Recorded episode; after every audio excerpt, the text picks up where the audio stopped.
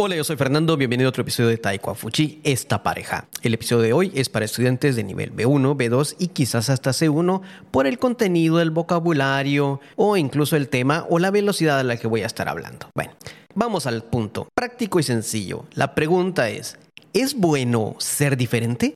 ¿Está bien hacer las cosas de diferente forma que la han hecho los demás o hacer algo que mi familia o mis amigos nunca han hecho? ¿Qué tan bueno es ser diferente? ¿Qué tan raro es ser diferente? ¿Y por qué hay algunas personas son criticadas por eso? Bueno, vamos al punto. Por ejemplo, he conocido una familia en estos días, no en estos días, en ese, durante estos años, conocí una familia donde todos los eh, hijos, prácticamente ninguno sabía qué hacer con su vida después de graduarse de la universidad, cosa muy normal en estas tierras.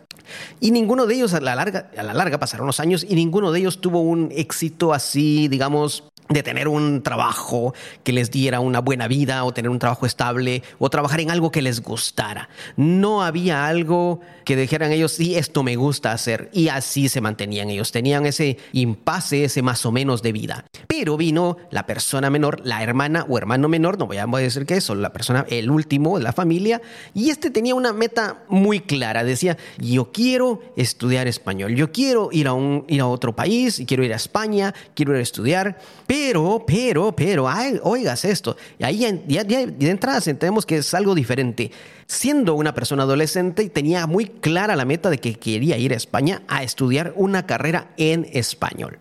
Estaba consciente del nivel que tenía que llegar, buscó una escuela y yo me enteré, pero es eso porque nos buscó a nosotros y tenía la idea de estudiar español, tenía la idea clara de qué quería. A diferencia de los demás que estaban antes de esta persona, que ninguno sabía qué quería y solo se habían graduado pues porque hay que terminar de graduarse, posiblemente consiguieron una carrera universitaria, porque hay que seguir una carrera universitaria, porque un examen les dijo lo que tenían que seguir, y ahí siguió su vida. Pero sin más, sin, sin ¿cómo le dijéramos? Sin gloria ni nada.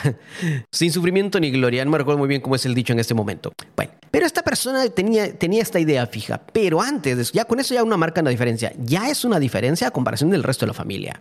Y aún así, los padres o la madre en este caso decía, pero ¿por qué esta personita es tan rara? Tiene, una, eh, tiene esa idea fija, ya tiene como dos años de estar hablando de eso. En ese momento nos lo dijo así. Tiene como dos años de estar hablando de esto. Eh, no le entiendo, no entiendo qué es lo que le pasa por la cabecita. Pero no se, no se pasa solo ahí. Esta persona dijo, pero antes de ir a España, quiero ir a trabajar a Australia por un año. Y la pregunta es, ¿y por qué? ¿Y para qué? ¿Y de dónde? ¿Y por qué de un cambio tan grande? Dijo, porque yo sé que tal posiblemente allá mis padres no van a poder pagar todo y yo quiero ir a ganar dinero durante un año para regresar y poder ayudarme pagarme la parte que yo quiero o la parte que me haga falta para mi carrera universitaria algo todavía más diferente y la persona, pues los padres decían, pero esta persona es rara, ¿qué tiene, qué, tiene metido en la cabeza? Yo en ese momento le dije, disculpe, no es rara, se da cuenta que los demás que de su familia pues no tenían ni idea de lo que querían hacer, esta persona pues tiene la meta fija, sabe lo que quiere, está muy consciente de eso, ya tiene un par de años hablando de eso y tiene todavía el plan de ir y ganar dinero para ayudarse, para ayudarlos a ustedes y darse el gusto de estudiar lo que quiere. Esta persona no es rara, es especial, es diferente, esta persona sí tiene una idea clara. Y muchas personas critican, esto no solo pasa con ella, por ejemplo, muchas personas critican a aquellos que hacen las cosas diferentes a los demás. Recuerdo, por ejemplo, eh, alguien de mi familia una vez tenía, se antes de graduarse en la universidad, perdón, no que había graduado todavía, iba a decir se graduó, pero antes de eso, terminó todos sus cursos. En Guatemala, al terminar los cursos de universidad, tenemos que pasar unos exámenes privados, eh, defensa de tesis o hacer un eh, proyecto, eh, un proyecto supervisado y hacer un trabajo afuera de campo para poder graduarnos. Bueno, esta persona, familiar mío, en vez de terminó todos sus cursos y en vez de terminar su carrera, dijo, me voy a ir a trabajar un año a Estados Unidos. Fue a un restaurante de comida rápida en Estados Unidos a ganar dinero porque al regresar quería poner algo propio, quería hacer algo propio, quería tener dinero para graduarse y poder darse el gusto de hacer algo por su cuenta. Al principio me recuerdo que muchos dijeron, mira, esta persona se fue para allá, ¿cómo es posible que va a trabajar a un restaurante de comida rápida? Ya le faltaba poco para, poco para graduarse, le faltaba nada para graduarse y decide hacer esto. Esta persona pues está fuera de su cabeza. Pues su sorpresa, regresó, se graduó, se trabajó un año, hizo dinero, se graduó. Hoy en día pues tiene un buen puesto, tiene un buen trabajo donde ejerce su profesión, está feliz, goza de su trabajo y es una parte de experiencia, es una parte de la vida que le da la experiencia que quería. Lo paso a mi persona. Cuando yo empecé a estudiar chino en Guatemala, muchos me dijeron, pero estás loco, ¿por qué chino? ¿Y de dónde chino? Y nadie me quería seguir, y mis amigos todos, nada. Entonces fui yo solo, a pesar de las críticas y todo que recibí, de que estaba loco estudiar chino en Guatemala, fui. Y nadie me siguió, nadie fue conmigo. Ahí conocí nueva gente, conocí nuevos amigos, y ahí fue donde pude desenvolverme un poco más y empezar este camino que el, el día de hoy me trajo a Taiwán. Pero también eso me recuerda a una fábula, sí, a un cuento que yo leí hace mucho tiempo cuando yo era niño. La fábula cuenta de que había un hombre que era un zapatero. Él toda su vida había trabajado de zapatero. Zapatero, una persona en esa época, una persona que fabrica o repara zapatos para otras personas. Estamos hablando de algunas, una historia de hace más de 100 años. Esta persona ya era una persona mayor, y todos sus hijos, ah, habían algunos abiertos también sus eh, centros, talleres de reparación y fabricación de zapatos, pero el hijo menor le dijo que no, él no quería ser un zapatero, que él quería irse del pueblo, quería eh, dedicarse a los negocios, quería ser comerciante. Y el padre le dijo, por supuesto, ¿qué necesitas? Y el padre lo apoyó, el hijo muy feliz, sabiendo de que él tenía el apoyo del padre, pues empezó a, a proyectarse, empezó a dedicarse, a prepararse. Y, las los demás personas le decían, pero señor, ¿por, ¿por, qué deja que su hijo tenga esas ideas? ¿Qué va a pasar con el negocio de la familia? ¿Se va a desaparecer? Esta zapatería, este, su taller es muy famoso, tiene muy buena reputación, tiene buen producto. ¿Qué va a pasar después de esto? ¿Qué va a pasar cuando usted ya no esté? Su hijo no va a seguir el taller. ¿Qué, qué, qué, qué, qué se puede hacer? Y les dijo, mi hijo está buscando su camino, mi hijo está buscando unas ideas nuevas. No hay nada malo en tener ideas diferentes a los padres, no hay nada malo en querer hacer algo diferente a los padres. Pero ¿por qué lo dice?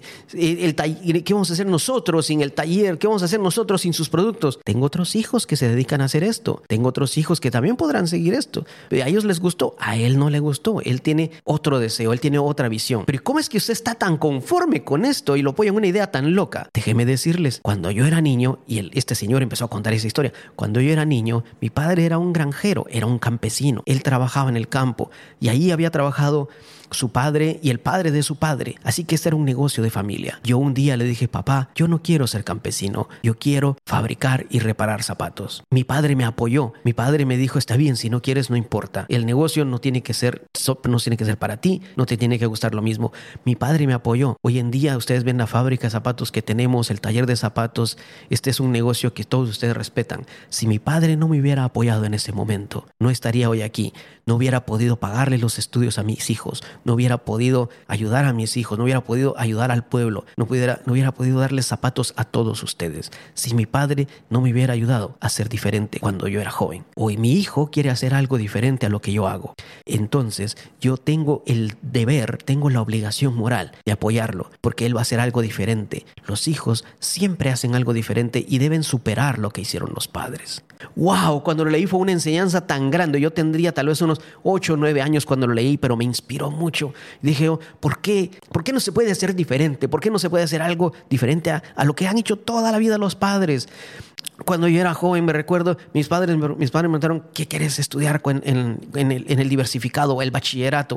Yo le dije, quiero estudiar computación. ¿Y sabes dónde lo dan? Sí, hay, yo sé dónde. Era el único lugar nacional y fui ahí. Me apoyaron. No dijeron que estudiara lo que ellos quisieran.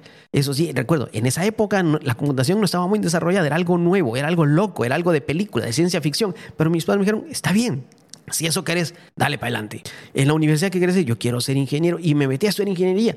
No me obligaron a estudiar lo que ellos quisieran. Sabían que podía salir más adelante. Les cuento esto. Mi padre, mi verdadero padre, él trabajaba en una gasolinera, en una estación de gasolina, repartiendo, vendiendo combustible a los carros, a las motos que pasaban. Ese era el trabajo de mi padre. Pero aún así él se esforzó porque yo tuviera la educación necesaria y pudiera superar lo que él tal vez no había tenido. Él me decía, no importa lo que pase, pero un lápiz no te va a faltar. La educación es lo mejor que te podemos dar y eso fue lo que me dieron. Me permitieron tomar mis decisiones, me permitieron ser diferente a los demás, me permitieron estudiar lo que yo quería, me permitieron leer los libros que yo quería, si no prestados, alquilados o yo buscaba dónde los encontraba, pero me permitieron ser diferente y me apoyaron en eso. No dijeron, este, este tan raro que es. No, no digamos, no le digamos a los, a los que vienen detrás de nosotros que son raros por pensar delante, por pensar diferente de nosotros. Solo digamos, él es diferente Él no es como los demás, es diferente. Porque esa palabra raro a veces se siente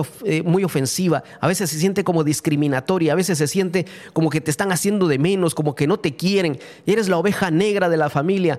solo porque todos son blancos y tú eres diferente, te dicen la oveja negra. ¿No será que es al revés, que todos ellos son los que son las ovejas negras y tú la oveja blanca que está haciendo algo diferente, algo bueno? ¿Por qué no se puede ver nada más como diferente? No tiene nada de raro ser diferente. Si es lo que tú buscas, si es un sueño que tienes, si es algo que es tu meta, tu objetivo, si crees que lo vas a lograr, si crees que puedes lograr algo de bien para los demás, para ayudar a otras personas, si te puede ayudar a superarte como persona, ¿por qué no apoyar a estas personas que son así? No les digamos raros, no les digamos, como en, chino dicen, hen kuai, o en chino a veces dicen otra palabra, dicen how te Ese te suena, eh, significa diferente, especial, pero es una forma despectiva de decirle diferente.